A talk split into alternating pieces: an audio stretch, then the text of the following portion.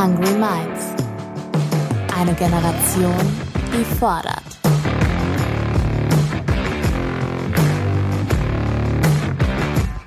Mit und von Ronja Ebeling.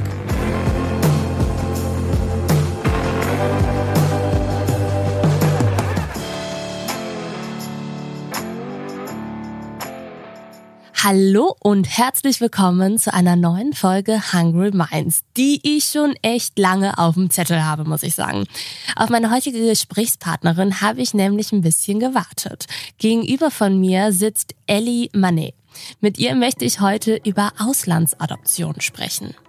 Erstmal die Frage, wie viele Adoptionen gibt es in Deutschland? Im Jahr 2022 wurden hierzulande insgesamt 3820 Kinder und Jugendliche adoptiert. Diese Zahl meint sowohl die inländischen als auch die ausländischen Adoptionen. Wie das Statistische Bundesamt mitteilt, ging die Zahl der Adoptionen im Vergleich zum Vorjahr zwar leicht zurück, insgesamt lässt sich allerdings sagen, dass die Zahl der Adoptionen in Deutschland seit etwa zehn Jahren auf einem recht konstanten Niveau ist. In den Jahren nach der deutschen Wiedervereinigung zwischen 1991 und 98 gab es noch deutlich mehr Adoptionen, nämlich im Jahr so circa 7000 bis 9000 Fälle und damit etwa doppelt so viele wie heute. Dieser Rückgang wird heute unter anderem mit Möglichkeiten der künstlichen Befruchtung oder auch der Leihmutterschaft begründet. Ich stelle allerdings die These auf, dass das Thema Auslandsadoption durch die allgegenwärtigen Krisen in Zukunft nochmal an Relevanz gewinnen könnte. In Zeiten der Klimakrise fragen sich nämlich immer mehr Menschen, inwiefern es noch sinnvoll ist, eigene Kinder in die Welt zu setzen. Wenn es doch so viele hilfsbedürftige Kinder gibt insbesondere im asiatischen und afrikanischen Raum. Diese Länder sind nämlich von den Folgen des Klimawandels besonders hart getroffen. An dieser Stelle setzt häufig ein Narrativ ein. Und das geht in etwa so. In Deutschland hätten es die Kinder doch viel besser. Aber ist es wirklich der Fall? Mit Ellie möchte ich heute besprechen, unter welchen Umständen Auslandsadoptionen gut sind, wo die Grenze zum Menschenhandel verläuft und warum Auslandsadoptionen leider auch so ein paar neokolonialistische Vibes haben. Ellie selbst ist in Gambia, also Westafrika, geboren. Ihre Mutter ist kurz nach ihrer Geburt verstorben und Ellie wurde im Alter von etwa neun Monaten von einer weißen Familie in Deutschland adoptiert. Wir sprechen in dieser Folge über die Biografie von Waisenkindern, über Angelina Jolie und Madonna und über die Frage, wie gut es den adoptierten Kindern in Germany wirklich geht. Wir starten direkt. Ich wünsche euch ganz viel Spaß im Hungry Minds Talk mit Ellie.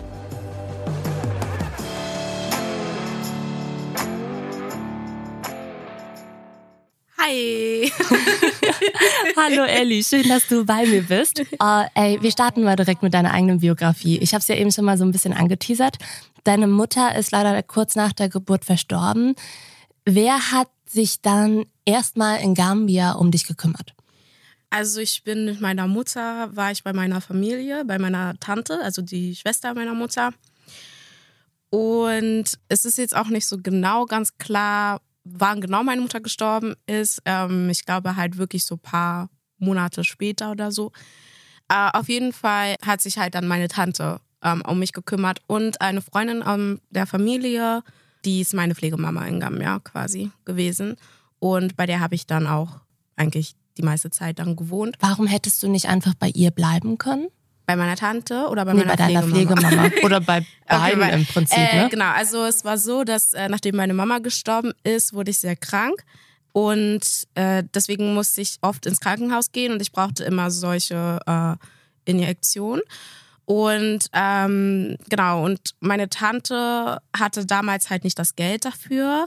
Und meine Pflegemama hatte halt ein bisschen Sorge, dass sie irgendwann das Geld nicht hat. Also weil einfach ähm, Geld immer sehr, also du hast es mal und dann hast du es vielleicht mal nicht. Und deswegen war sie da halt sehr besorgt ähm, und hatte dann mit zusammen meiner Tante haben die dann quasi die Nonnen im Dorf, also die weißen Nonnen aus Polen, gefragt, ob sie halt jemanden kennen, der äh, da finanziell, also der sich, der mich aufnehmen könnte wegen dieser finanziellen Sicherheit einfach. Das waren wahrscheinlich katholische Nonnen, oder? Mhm. Mhm.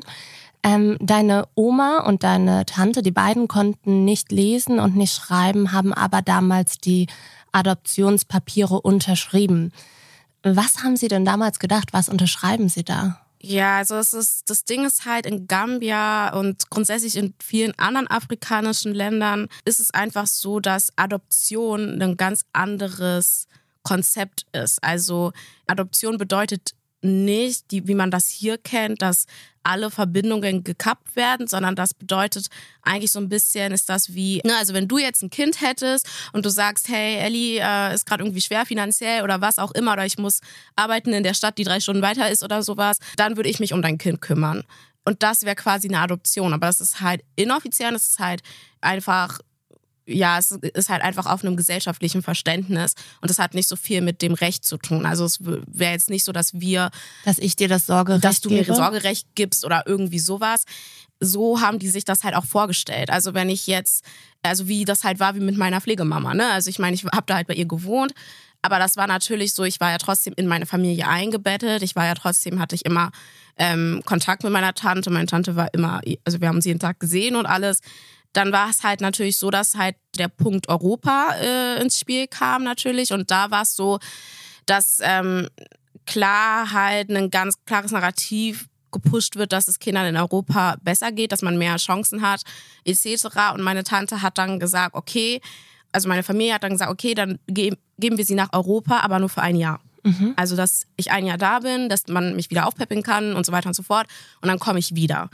Und das war aber jetzt nicht so im Sinne von dieser Nonne. Die hatte äh, meiner Adoptivmutter schon geschrieben und hat ihr quasi schon so ein Kind versprochen sozusagen. Er hat gesagt, ey, ja, hier ist so ein Kind, die hat keine Eltern und ähm, die muss unbedingt hier ähm, adoptiert werden, die muss unbedingt nach Europa. Ähm, und hat es so dargestellt, als wäre ich quasi ein hoffnungsloser Fall, wenn ich jetzt da bleiben würde. Ne? Also als wäre ich wirklich dem Tod geweiht. Und meine Adoptivmutter ist dann halt sofort ins Flugzeug gesprungen. Und deshalb war es halt so, dass es, dass die, äh, dass die Nonne halt nicht wollte, dass ich nur für ein Jahr halt hingehe und hat dann, nachdem meine Familie das unterschrieben hat für das, also mit diesem ein Jahr, ähm, hat sie nochmal meine Tante und meine Pflegemama äh, in die Casamas, also im Senegal, im Süden Senegals geschickt zu meiner Oma und hat gesagt, ja, die müssen sie überzeugen, dass sie halt indefinitely einfach adoptieren können. Auf ähm, Dauer, ja. Aber es ist so, dass ähm, in Gambia Adoptionen äh, ins Ausland vor allem sind so geregelt, dass das Kind alle zwei Jahre zurückkommen muss nach Gambia. Also spätestens, wenn das Kind acht ist, muss das Kind alle zwei Jahre zurückkommen und mit der Familie leben, weil eben genau diese kulturelle Identität und so nicht verloren gehen soll. Und deswegen war auch da nicht so wirklich klar, okay, die verliert jetzt echt den Kontakt oder sowas, ähm, weil das ist, was sie unterschrieben haben. Genau, und meine Familie hat halt auch, war halt einfach auch in dem Glauben, dass ich halt wieder zurückkomme. Ne? Ja, das war das, was sie dachten, was sie unterschreiben. Aber mhm. wenn ich ihnen jetzt erzähle, was da eigentlich alles drin stand, auch die Änderung von einem Jahr zu dauerhaft, zu dauerhaft ähm, war denen gar nicht so bewusst. Ja, krass. Das war so ungefähr im Jahr 2000, oder? Genau, also ich wurde 2000 geboren. Also 2000, 2001. Und 2001 bin ich in, in, Deutschland eingereist. Und ich war da ungefähr auch ein Jahr alt. Mhm. Also ähm, genau, das ähm, Geburtsdatum und alles stimmt halt auch gar nicht. Deswegen, also ich war halt ungefähr eins. Genau, und ich hatte halt dann die ganze Zeit schon bei meiner Pflegemama gewohnt und so. Genau, ich, also ich glaube, es ist wichtig einzuordnen, dass es 2000, 2001 mhm. passiert ist, denn in Deutschland gibt es seit April 2021 ein Adoptionshilfegesetz. Seither mhm. ist es mhm. verboten, Kinder aus dem Ausland zu adoptieren, wenn das Verfahren nicht durch eine Adoptionsvermittlungsstelle begleitet wird, weil es hört sich so sehr easy an, wie du das erzählst, dass halt einfach damals eine Nonne anrufen konnte und sagen, hier ist ein Kind. So, also es, es waren ja. damals einfach noch andere Umstände, gerade nach der Wiedervereinigung in Deutschland, ne? Schon, aber es ist auch heute so, das ist ähm, vor allem, weil Deutschland halt auch Teil vom Hagener Abkommen ist mhm. und das Hagener Abkommen, das ähm, spezifisch, also ne, das, äh, da geht es halt darum, unter welchen Umständen darf man Kinder aus dem Ausland adoptieren da ist halt zum Beispiel, dass es halt über eine Adoptionsvermittlungsstelle sein muss, die halt vom Staat anerkannt wurde. Aber es ist halt trotzdem so, dass ähm, also dass die gleichen Dinge passieren. Also dass äh, Ge Geburtsurkunden gefälscht werden, Geburtsdaten nicht stimmen, ähm, Leute nicht richtig aufgeklärt werden, etc. Also jetzt quasi nur mit Segen des Staates. Total, total. Äh, darüber sprechen wir gleich auch nochmal gesondert. Mich würde nämlich, also ich habe mir im Vorfeld echt viele Gedanken darüber gemacht, ab wann eine Adoption illegal ist oder ab wann sogar von Menschenhandel die Rede sein kann, mhm. wenn eine Frau ein Papier unterschreibt, die eigentlich nicht versteht, was da drin steht. Mhm. Dann ist es ja eigentlich keine legale Adoption. Ja, also es ist so, um, also damit eine Adoption legal ist, müssen die Elternteile ihre ähm, elterlichen Rechte und Pflichten halt abtreten. Und ähm, zum Beispiel jetzt in Deutschland wäre das so, passiert nicht so oft, aber wenn jetzt jemand ihr Kind zur Adoption freigibt, dann ähm, würde die Person quasi die elterlichen ähm, Pflichten und Rechte abgeben und das Kind würde in die Obhut des Jugendamtes kommen. Genau, und aber um das zu machen, braucht das Elternteil quasi all die Informationen, was bedeutet das, wenn ich das abtrete? Was hat das für Konsequenzen? Ähm, genau, und das ist schon mal Punkt eins. Also das ist, ähm, in Deutschland kennen wir ja alle, wir müssen ja ständig alles irgendwie unterschreiben, ja, wir haben das zur Kenntnis genommen, etc. Wir wurden aufgeklärt über dies und das. Genau, und das würde theoretisch in diesem Verfahren auch passieren. Jetzt ist es aber natürlich so, wenn du das selber nicht lesen kannst, was da steht, und vielleicht auch nicht Ressourcen hast, um jetzt zum Beispiel einen Anwalt anzuheuern, der dir, der sich das durchliest und irgendwie guckt, dann musst du dich ja darauf verlassen, was Leute dir erzählen.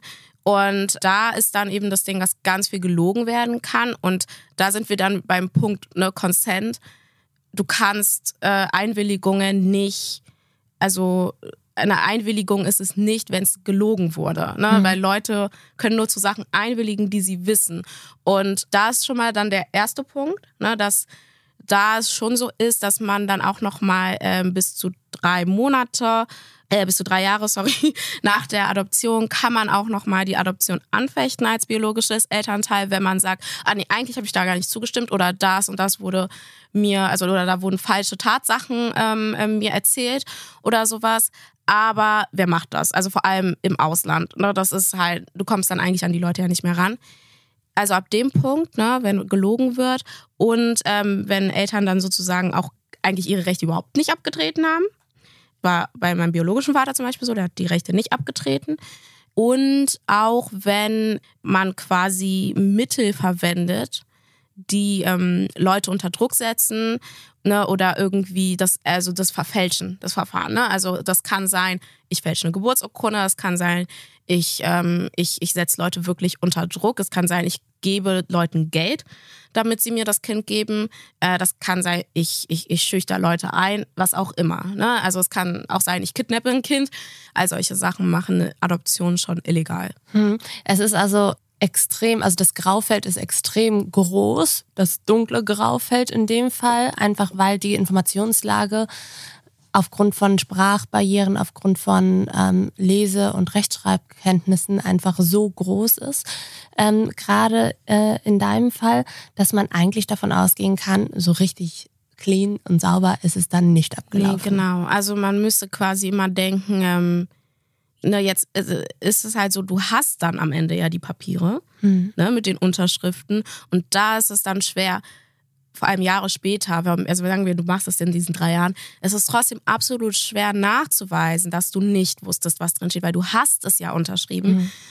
Und ist das, also ist es auch absolut schwer dann für Elternteile, das anzufechten, weil ja, ne, das mhm. ist einfach, du musst ja immer beweisen, dass du da irgendwelche Informationen nicht hattest oder so. Hm, ein Wort, was du jetzt ähm, gerade besonders häufig gedroppt hast, war das Wort biologische Elternteile. Mhm. Und das ist sehr interessant, denn es gibt viele Kritiker und Kritikerinnen, die eben sagen, dass die Auslandsadoptionen eben schon eine Form des Neokolonialismus sind. Mhm. Zu denen gehörst du ja auch. Mhm. Darüber sprechen wir gleich nochmal besonders.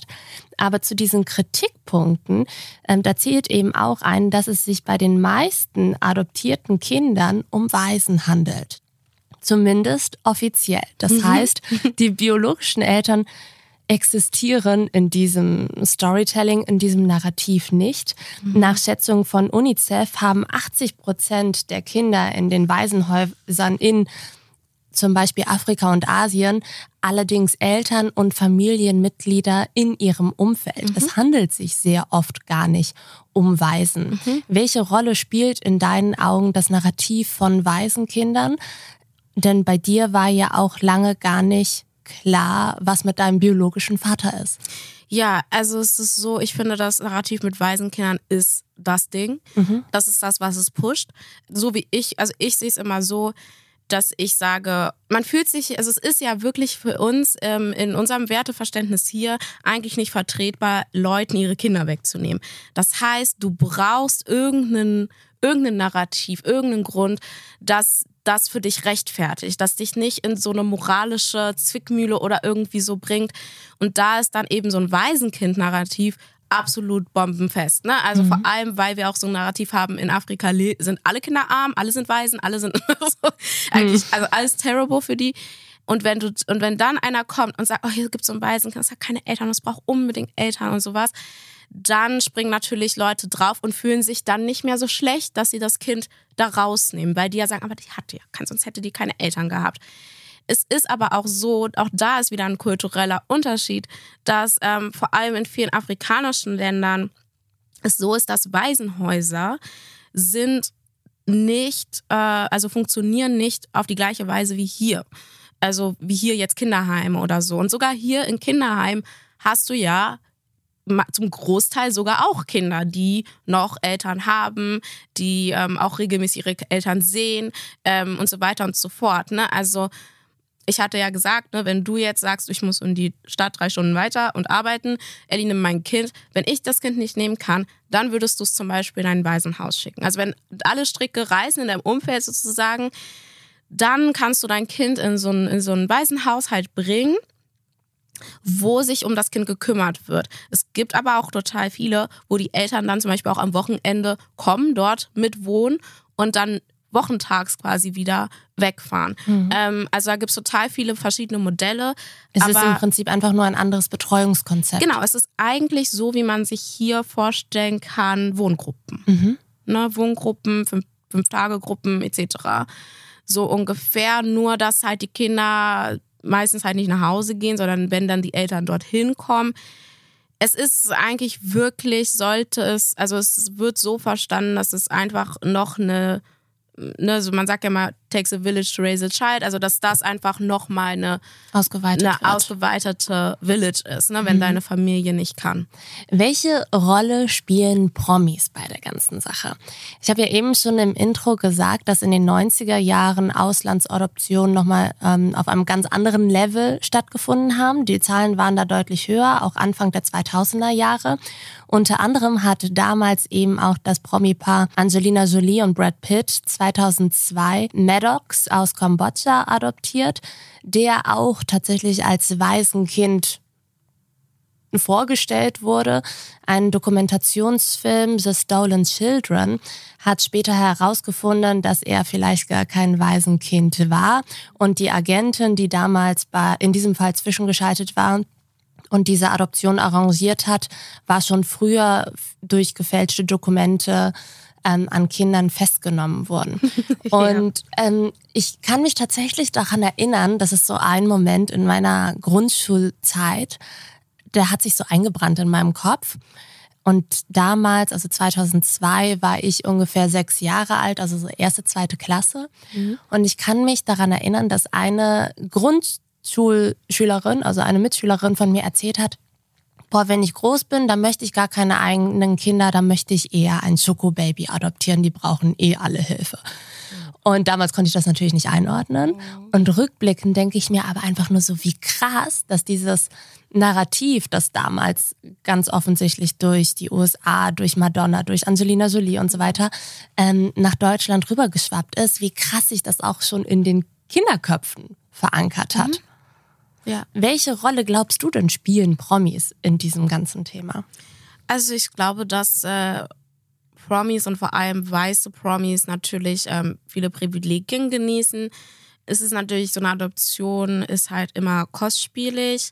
Ähm, das ist dann jetzt zum Beispiel jetzt kein Problem.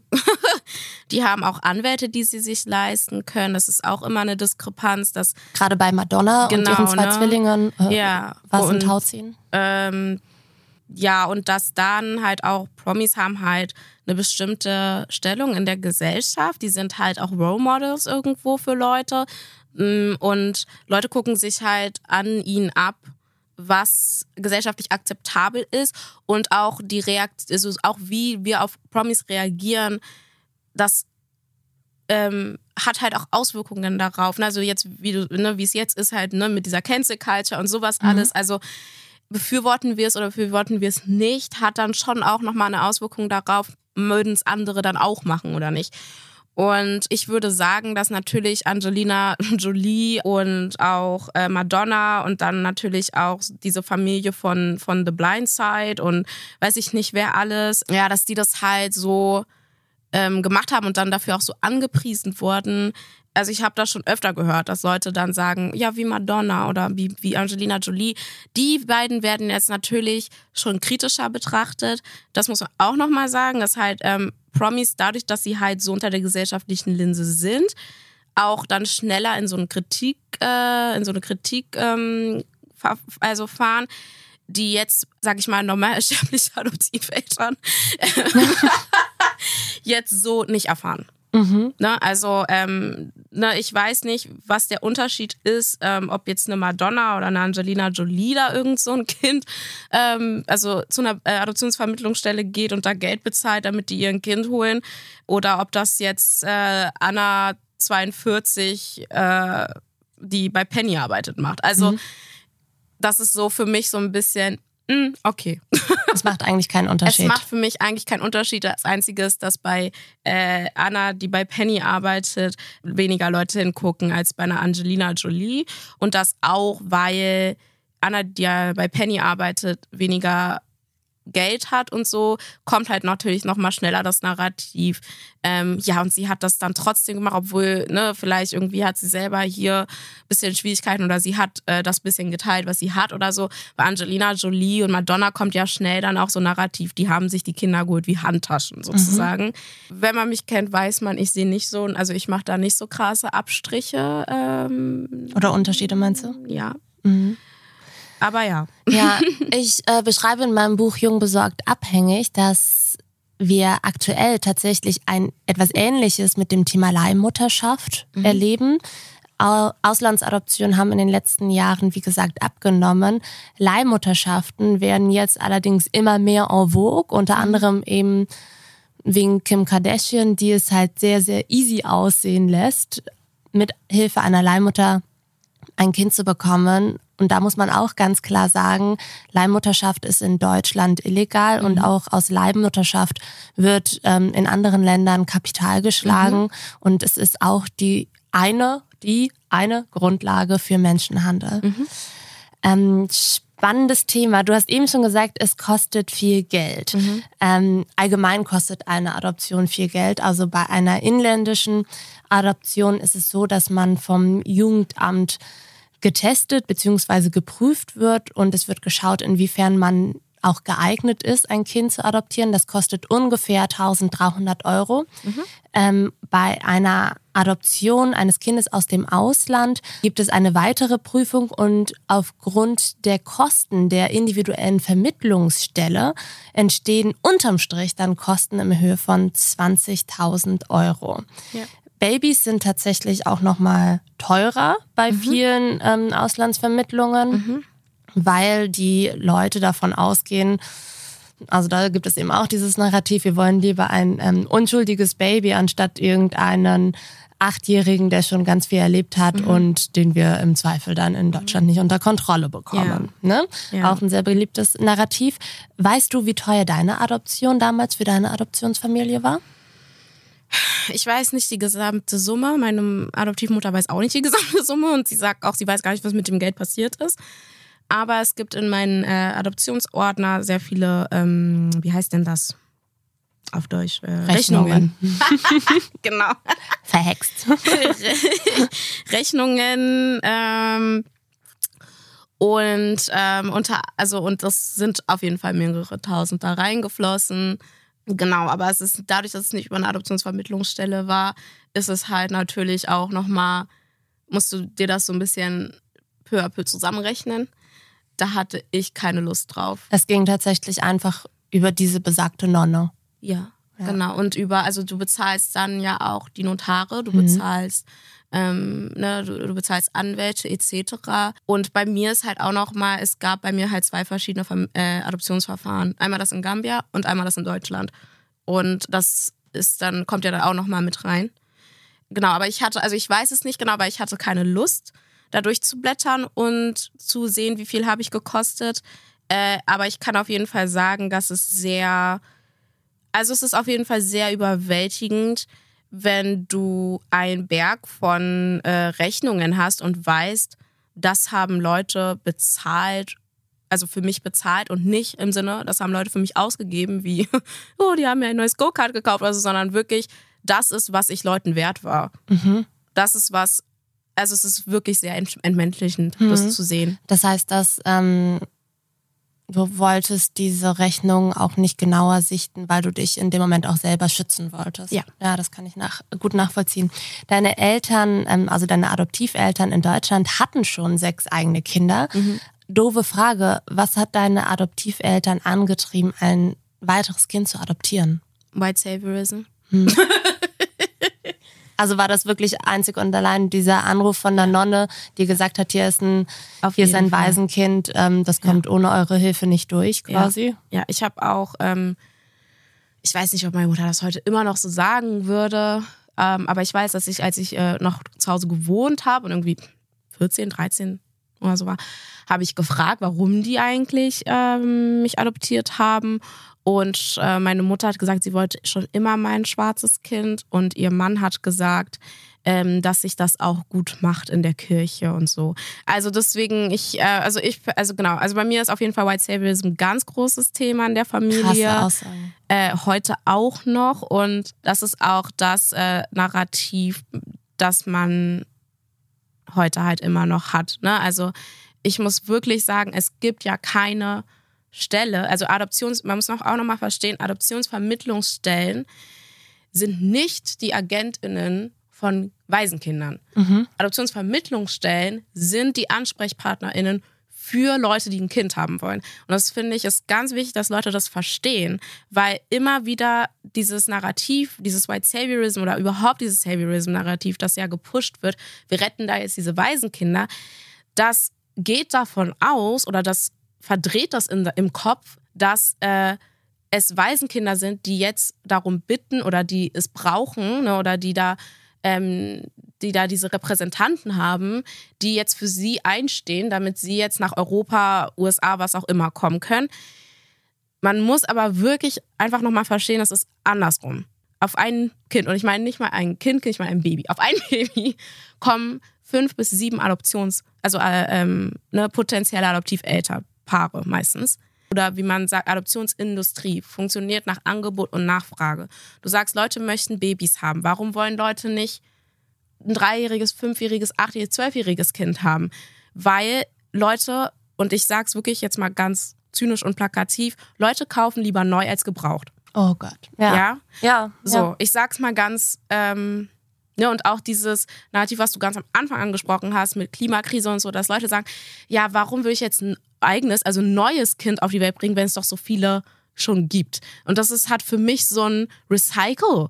Charakter, ne? Also ich habe auch Leute kennengelernt, die gesagt haben, ich recycle lieber Kinder, ne? Also so, mhm. du, ähm, es ist echt so, ne? Und da, mh, mm, ja, so und bei Saviorism spielt da so eine Riesenrolle und ähm, Du musst, du brauchst White Saviorism, um das für dich rechtfertigen zu können.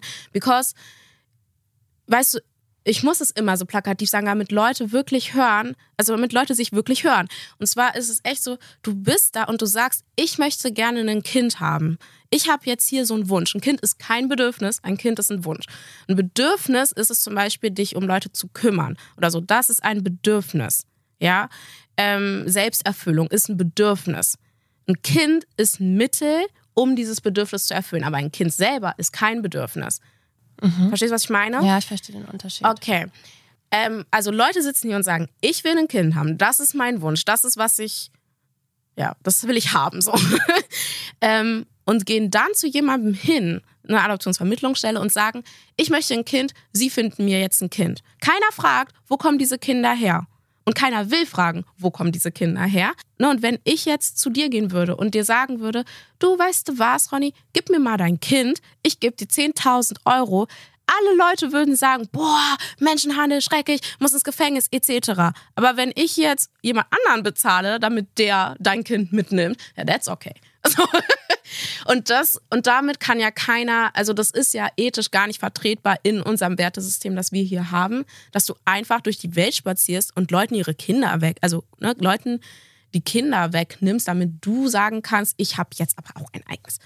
Ähm, und deswegen brauchst du White Saviorism oder überhaupt ein Savior-Narrativ. Du brauchst es, damit du das für dich moralisch rechtfertigen kannst, damit die Gesellschaft das für sich moralisch rechtfertigen kann. Und deswegen musst du dir sagen, ich habe jetzt dieses Kind gerettet. Das ist das Beste für das Kind, dass es jetzt hier ist. Nur um aber eigentlich zu verschleiern, dass es wirklich hier um deine Wünsche geht, um das, was du willst. Und ein Bonuspunkt ist vielleicht, dass du vielleicht tatsächlich gerade ein Kind irgendwie ähm, ein tolles Zuhause gegeben hast. Das ist ein Bonuspunkt, das ist aber nicht die Ausgangslage. In deinem Fall, wann hast du angefangen, dich damit zu beschäftigen, warum du in Deutschland bist und nicht in Gambia? Ich habe mich schon immer damit beschäftigt ähm, weil ich auch ähm, immer wusste, ich habe eine Familie in Gambia. Das war für mich sehr schwer, das so zu äh, vereinbaren für mich. Das haben dir ähm, auch deine Adoptiveltern auch sehr früh erzählt, dass deine genau, ich hatte leibliche auch Mutter Fotos und alles. Und ich fand das sehr schwer, so kognitiv auch zu vereinbaren, dass meine gesamte Familie an einem Ort ist und ich woanders. Also das hat für mich gar keinen Sinn ergeben. Vor allem, weil ich in einer Adoptivfamilie mit Kindern aufgewachsen bin, mit leiblichen Kindern aufgewachsen bin und die waren ja auch alle an einem Ort. Also das ist ja, also es war ja auch keins von meinen äh, Adoptivgeschwistern irgendwie in Afrika ne, und hat dann da sein Leben gelebt und der Rest der Familie war hier. Also die waren ja auch alle zusammen mhm. und das habe ich nicht verstanden. Ähm, und ich hatte aber damals weder die emotionalen Ressourcen noch äh, finanzielle noch soziale Ressourcen, um da dem auch weiter auf den Grund zu gehen, da weiter zu forschen. Das heißt, so richtig habe ich das erst gemacht, als ich auch weg war von zu Hause und ähm, hier war.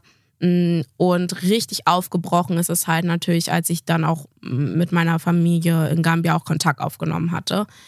Aber das war für mich schon immer sehr schwer so zu vereinbaren. Und deswegen hat es mich schon immer sehr beschäftigt.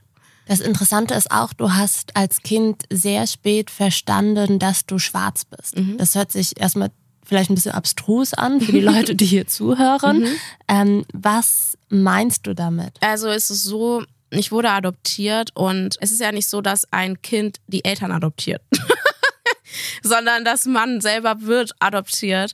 Äh, das heißt, du passt dich an du assimilierst in die Familie.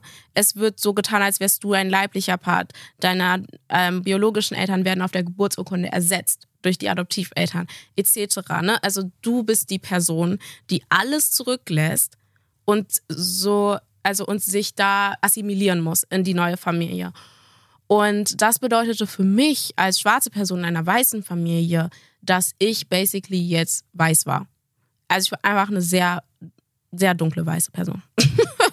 äh, und ich kann das auch wirklich sagen, dass innerlich von all den Sachen, die ich gesagt habe, von den Dingen, die ich gedacht habe, war auch absolut weiß, ähm, weiß sozialisiert. Absolut. 100 hm. Prozent. Und jetzt kann man aber sagen, oder jetzt denken sich vielleicht viele, die hier zuhören, ist doch voll gut, wenn ein schwarzes Kind gar nicht denkt, dass es anders ist als andere weiße Kinder, mit denen es in der Schule unterwegs ist, im Kindergarten und so weiter. Das ist doch was total Positives. Naja, es ist ja nicht so, dass du nicht weißt, dass du anders bist. Du weißt ja, dass du anders bist. Du kannst es, du kannst es nur nicht den, den Finger auf die Wunde legen. Das ist jetzt nämlich der interessante und Punkt. Worauf hast du Punkt. das denn bezogen? Also du hast natürlich trotzdem rassistische Erfahrungen ja. gemacht und ja. gesammelt, ja. aber du hast es eben nicht mit deiner Hautfarbe verknüpft, sondern womit? Dass ich aus Afrika bin. Also ich war immer Afrikanerin. ich war immer Afrikanerin und ich habe es damit verknüpft, dass äh, ich ich hatte auch immer das Gefühl, dass ich äh, mehr machen muss, mehr arbeiten muss, dass ich weniger Wert habe, weil ich ähm, in die Familie geholt wurde mhm. und nicht äh, von Anfang an dort war. Ich hatte immer das Gefühl, ich muss meine Daseinsberechtigung nochmal extra ähm, begründen. begründen, ja, und verteidigen. Aber für mich war es so, natürlich, ich habe die ganzen Erfahrungen gemacht. Ich weiß, dass ich, ähm, als ich, als ich fünf war, bin ich eingeschult worden. Äh, beziehungsweise, wenn man das richtige Geburtsdatum, als ich sechs war, bin ich eingeschult worden. Aber genau, auf jeden Fall, ich bin eingeschult worden. Und das war das erste Mal am ersten oder am zweiten Schultag oder so, habe ich das N-Wort zum ersten Mal gehört. Und ich wusste, ich habe geheult, aber ich wusste gar nicht, was das N-Wort heißt. Also so, ich habe ich hab geheult, weil ich wusste, es war, um mich zu beleidigen. Mhm. Ich habe in der Stimme, in dem Blick alles, es war so Hass, hasserfüllt. Und ich wusste, es war, um mich zu beleidigen. Ähm, und bis ich, also bis hin, in, ich weiß noch, in der sechsten Klasse habe ich auch geheult, weil jemand in der Schule mich äh, das N-Wort genannt hat. Und ich wusste immer noch nicht, was das heißt. Also mhm. Ich wusste immer noch nicht, was das ist, weil ich schwarz bin. Ich ich wusste einfach, es ist, weil ich anders bin. Ich wusste, es war, um mich zu beleidigen. Aber ich hätte es so nicht verknüpfen können. Mhm. Ne? Und wenn ich es richtig in Erinnerung habe, konntest du auch nicht in denselben Kindergarten gehen wie deine Adoptivgeschwister, ja. sondern du musstest in einen anderen ja. Kindergarten gehen, weil die ähm, Leute gesagt haben, also die Erzieher und Erzieherinnen, mit so einem Kind kommen wir hier nicht klar. Ja. So in die Richtung mhm. ging's. Ich stelle mir das sehr schwierig vor, weil wenn einem dass als Kind nicht erklärt wird, dass es sich bei diesen Aussagen um etwas Strukturelles handelt, also um mhm. strukturellen Rassismus, dann liegt es ja sehr nahe, das alles auf sich persönlich zu mhm. beziehen. Auf jeden Fall. War das bei dir der Fall? Ja, auf jeden Fall. Also äh, für mich war es wirklich so, dass ich echt da saß und gedacht habe, ich bin das Problem. Ich sollte hier nicht sein. Ähm, also wirklich bis zum Punkt von suizidalen Gedanken auch es war, hat nicht geholfen, dass ich in einer Familie aufgewachsen bin, die Rassismus partout nicht als Rassismus ansehen wollte. Das heißt, da war dann auch ständig, jetzt hast du falsch verstanden oder was hast du denn gemacht, dass die Person das gemacht hat oder also so. Also der Fehler lag bei dir? Dass der Fehler auch mhm. immer bei mir lag. Und das ist halt ähm, sowas, meine Mutter redet heute auch immer noch von Ressentiments. Rassismus fällt nicht in diesem Kontext, ne? sogar in der eigenen Familie oder so, ne? dass da Leute auch dass auch meine Mama Angst vor AIDS hat und sowas, ne? Ähm, wenn sie mich jetzt adoptiert und sowas. Also da wurde nie von Rassismus gesprochen, das wurde nie kritisch, Sachen wurden nicht kritisch hinterfragt. Ich bin selber auch mit sehr rassistischen äh, Narrativen über mich selbst, über meine Familie aufgewachsen. Man bezieht es auf jeden Fall auf sich und deswegen ist es echt, also du lässt das Kind da echt in so eine, in diese Welt hinaus und es ist absolut defenseless. Also kannst dich nicht verteidigen, du kannst dich nicht auf irgendwas vorbereiten. Du bist eigentlich, du hast überhaupt keine Instrumente, um die Welt zu bewältigen. Gar nichts. Hm. Und du hast es, und du kannst es vor allem nicht einordnen. Ja. Ne? Also, dass es eben etwas Strukturelles ist und nichts mit dir als Person ja. zu tun hat und dass du dich nicht falsch verhältst. Ja. Ich stelle mir das super schwierig vor, als weiße Frau einem schwarzen Kind, das ich adoptieren würde, ähm, vorzuleben, wie es sich bei rassistischen Äußerungen verhalten soll. Mhm. Weil egal wie empathisch ich bin, mhm. ich könnte es ja trotzdem nie nachempfinden. Mhm. Macht das auch die Sache für dich so kompliziert, also Auslandsadoption im Allgemeinen, weil Adoptionseltern eben selten rassistische Erfahrungen nachempfinden können mhm. und dementsprechend auch keine Handlungsanweisungen oder Handlungsempfehlungen mhm. aussprechen können? Absolut. Also ich finde, ähm, das ist einer von vielen Gründen. Also man muss es quasi so sehen. Ich sehe äh, Adoption kritisch ist sogar, finde ich sehr nett. Aber genau, also ich kritisiere das, weil A, nämlich diese strukturellen Sachen, ne, was wir besprochen haben mit dem Geld etc., dann kommt halt, wenn du interkulturell adoptierst oder wie ich eigentlich sage, transkulturell, weil man muss das auch nochmal verstehen, interracial oder interkulturelle Familien, das bedeutet, jede Person, also jede Person mit einer anderen Kultur, die Kulturen leben quasi ein bisschen aneinander vorbei und werden immer gegenseitig wertgeschätzt. Es hat in dieser Familie ist Raum für jede Kultur und es wird gegebenenfalls auch nochmal eine neue Kultur geschaffen aus den Kulturen, die dort sind. Transracial Adoption das ist, was ich meinte. Du assimilierst als mhm. Kind. Ähm, das heißt, du gibst auch deine gesamte Identity auf. Unter anderem deine Racial Identity. Auch wenn dir dir immer wieder aufgestülpt wird von außen. Ne? Du bist, du bewegst dich als schwarze Person in diesem Raum, in dieser Welt. Ähm, und es ist einfach so, du kannst das als weiße Person nicht vorzeigen. Du kannst es einfach nicht machen. Ein schwarzes Kind braucht schwarze Leute in seinem Umfeld, die ihm zeigen können, wie gehe ich mit Rassismus um, wie bewege ich mich, jetzt in meinem Fall zum Beispiel, wie bewege ich mich als schwarze Frau, was bedeutet es ähm, oder was kann es bedeuten, als schwarze Frau in dieser Gesellschaft aufzuwachsen.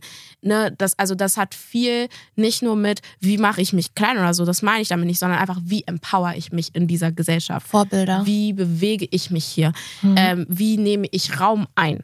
Ja, all solche Sachen, das kann dir ein, ein weißes Elternteil nicht zeigen, weil einfach die Ausgangslage eine vollkommen andere ist. Ne, das ist für mich auch so einfach, wenn ich jetzt ein Kind adoptieren würde aus Indien, dann könnte ich das auch nicht machen. Dann könnte ich halt natürlich noch mal eher nachvollziehen, wie das ist, als POC hier in Deutschland zu leben aber ich kann die indische Kultur nicht, äh, nicht dem Kind so vermitteln, als wäre es wirklich in der indischen Kultur mit Leuten, die selber darin aufgewachsen sind, aufgewachsen. Ich kann es so nicht machen, weil ich einfach die Ausgangslage einfach eine andere ist. Ja. Und du kannst dich immer belesen, du kannst immer Workshops machen und so weiter und so fort. Aber deine Ausgangslage, du kannst immer nur aus deiner Perspektive halt handeln. Ne? Es sind die Erfahrungen, die dich als weiße Person geprägt haben, die dich jetzt zu der Person gemacht haben, die mhm. du bist. Nicht die, die dich als hypothetische schwarze Person ge geprägt haben. Mhm. Ähm, und deswegen sehe ich da auch ein ganz großes Problem und deswegen ist auch da ja auch dieser Punkt gewesen mit Gambia, dass die zum Beispiel das ja auch so haben mit diesen offenen Adoptionen, ne, dass das gar nicht möglich ist, einen Cut zu machen, mhm. so legal gesehen. Es geht nicht. Es geht, es, das Kind, um das, um sich selber zu verstehen, um die Identität zu verstehen, um die Kultur zu verstehen, um die Sprache zu verstehen, äh, um zu verstehen, was es ist, nicht nur schwarz zu sein, auch African, ne, zu sein. Du brauchst Leute, die damit aufgewachsen sind, um dich herum. Deswegen gibt es in Gambia diese Zwei-Jahres-Regelung, dass man immer zurückkehren soll. Du bist nicht zurückgekehrt. Du warst 2020 das erste Mal in Gambia, weil du, und das hört sich ähm, auch so ein bisschen komisch an, ein Heimweh empfunden hast. Ja. Kannst du das erklären, weil du warst ja noch nie da? Da hat mir auch meine pädagogische Ausbildung sehr geholfen. Also zum einen natürlich habe ich mich vorher immer über belesen. Ne? Gerade wenn ich ja aufkläre, muss ich mich ja immer belesen. Aber gerade jetzt ähm, mit der pädagogischen Ausbildung und so, die ich habe, weiß ich einfach auch, Nummer eins, was nehmen Kinder alles auf, auch als Babys. Und alles, was ein Baby mitbekommt, im Mutterleib aber sofort, auch sobald es den verlässt, prägt dieses Kind. Das ist für mich schon mal das eine. Also ich kann das, auch wenn ich ganz klein war, ich kann das nicht zurücklassen. Ich war, mein Gehirn weiß. Ne? Mein Gehirn weiß, mein Körper weiß. Da war, ich war in einem anderen Klima, in, einer, in einem anderen Setting eingebettet und das wurde gekappt. Und das wurde, ne, und das war traumatisch. Also Trauma, your body will remember. ähm, das war zumal Punkt Nummer eins. Dann habe ich ein Heimweh empfunden, weil ich ja auch immer wusste, ne, dass, da wusste ich einfach kognitiv auch einfach immer, okay, meine Familie ist dort. Und dann kommt halt natürlich dazu, du wohnst jetzt hier in Germany und du bist halt echt, also Leute können es ja nicht lassen, darauf rumzureiten, dass du wieder weg sollst. Also es geht ja nicht. Also du sagst, also du, ne, es, es fängt schon an mit, wo kommst du her? Sagst du, ich komme aus Gambia. Dann sind sie so, okay, können Sie, also das ist schon allein so, das, das, das hat gar keine Daseinsberechtigung. Du hast gar keine Daseinsberechtigung hier. Meine Adoption war meine Daseinsberechtigung hier in diesem Land. Also ich gesagt, ich bin adoptiert. Das war das erste, was ich gesagt habe. Und dann waren Leute, okay. Und dann die nächste Frage, wann gehe ich wieder zurück? Ja, also es ist wirklich, oder willst du dich mal wieder an deine Wurzeln, willst du dich zurückziehen, etc. Also Leute können es ja auch kaum erwarten, bis du wieder weg bist. So. Ähm, die würden es so nicht sagen, aber ne, es ist immer noch so dieses Narrativ, dass schwarze Menschen in Deutschland haben einfach keine Daseinsberechtigung hier für ihren Lebensmittelpunkt. Und deswegen ist es auch so, dass du dann auch, also ich habe dann auch angefangen, so eine Fantasie mir aufzubauen, dass in Gambia alles besser für mich ist. In Gambia, da gehöre ich dann richtig hin. Da, da, da nimmt mich dann jeder auf. Da kann ich dann sein, wie ich bin. Da will mich niemand loswerden und so weiter und so fort. Trauerst ähm, du um dein verpasstes Leben in Gambia? Ja, schon. Also ich habe darum viel getrauert. Ich betrauere die äh, vor allem einfach die Beziehungen, mhm. die ich verpasst habe und die ich nie wieder, nie wieder bekommen werde und nie ähm, äh, nachholen kann. Du wurdest ja adoptiert mit dem Versprechen, dass du in Deutschland eine bessere Zukunft haben wirst als in Gambia. Wurde dieses Versprechen eingelöst? Ich würde sagen, ich habe das Versprechen eingelöst. So. Das ist aber auch schön. Das würde ich sagen. Ähm, was heißt besser? Keine Ahnung. Ähm, ich finde, das ist halt sehr schwer, weil es halt mein Leben in Gambia ist sehr hypothetisch. Ne? Voll. ähm, deswegen kann man es so nicht äh, so nicht vergleichen. Ich glaube einfach, wenn ich in Gambia aufgewachsen wäre, wäre ich halt in Gambia aufgewachsen. So, das wäre dann halt mein Leben gewesen und ähm, ich hätte daraus dann einfach das Beste gemacht, was ich kann. Und hier ist es halt so, äh, mir ging es ähm, emotional, psychisch und so auf jeden Fall auf gar keinen Fall gut hier. Da sehe ich meine Adoption als, ich sehe meine Adoption ehrlich gesagt als lebensgefährdend für mich und nicht als lebensrettend. Also ich, ne, also weil einfach, was dieses Trauma und dieses Unverständnis in der Gesellschaft hier und sowas mit dir macht, mit deiner Psyche macht, das ist absolut lebensgefährlich. Und es ist, äh, es gibt nicht umsonst Adopt the Remembrance Days, äh, Adoptee Awareness Month und so weiter und so fort, weil es für viele Adoptierte war die Adoption nicht nur lebensgefährlich, sondern einfach wirklich lebensendend. Und das ist was, was vielen Leuten immer wieder nicht bewusst ist. Wenn Leute sagen, wärst du an Gamma geblieben, geblieben, dann wärst du dann halt da gestorben und ich bin so, ich bin hier fast gestorben. Und nicht wegen körperlichen Sachen, sondern weil meine Psyche, mein, mein mentales, meine mentale Gesundheit dem Ego weißer Leute geopfert wurde. Ne, deswegen würde ich sagen, ja, ich habe hier, ich bin happy mit meinem Leben so, ähm, aber nur mit dem, was ich daraus gemacht habe. Ich war eine sehr lange Zeit nicht happy mit meinem Leben mhm. und ich habe äh, eine sehr lange Zeit habe ich mein, habe ich das auch meine Existenz hier auch als eine absolute Bestrafung angesehen. Mhm. Ja. Gibt es eine Möglichkeit oder einen Umstand, Auslandsadoptionen so zu gestalten, dass du sie auch für gut heißen würdest? Oder ist es ein absolutes No-Go für dich? Mm. Oder wann ist es okay? Was müssen vielleicht auch ähm, Adoptiveltern in Deutschland, die das hier jetzt gerade hören und vielleicht schon ein schwarzes Kind adoptiert haben, was gibst du ihnen an die Hand? Also Punkt eins, was braucht es? Für mich sind Auslandsadoptionen ähm, vertretbar, wenn das jetzt zum Beispiel wäre ein verwandtes Kind von, also nicht mal unbedingt von mir, weil bei mir wurde es einfach gekappt, die, die kulturelle Verbindung, aber theoretisch wäre ich jetzt ähm, in die gambische Kultur eingebettet und so weiter und so fort und dann würde meine Cousine ihr Kind hierher schicken und ich würde das Kind dann quasi, also hier müsste ich es dann wahrscheinlich adoptieren, damit äh, ich für das Kind so sorgen kann, wie ich es möchte. Das wäre für mich was, wo ich sagen würde, okay, weil für mich ist einfach, ich gehe mal davon aus, dass Familie, äh, biologische Familie ähm, das Beste für das Kind ist. Natürlich nicht in allen Fällen, das ist äh, auf jeden Fall, da müssen wir nicht drüber reden, ähm, aber so grundsätzlich gesprochen. Wenn es die Möglichkeit gibt. Wenn es die Möglichkeit gibt.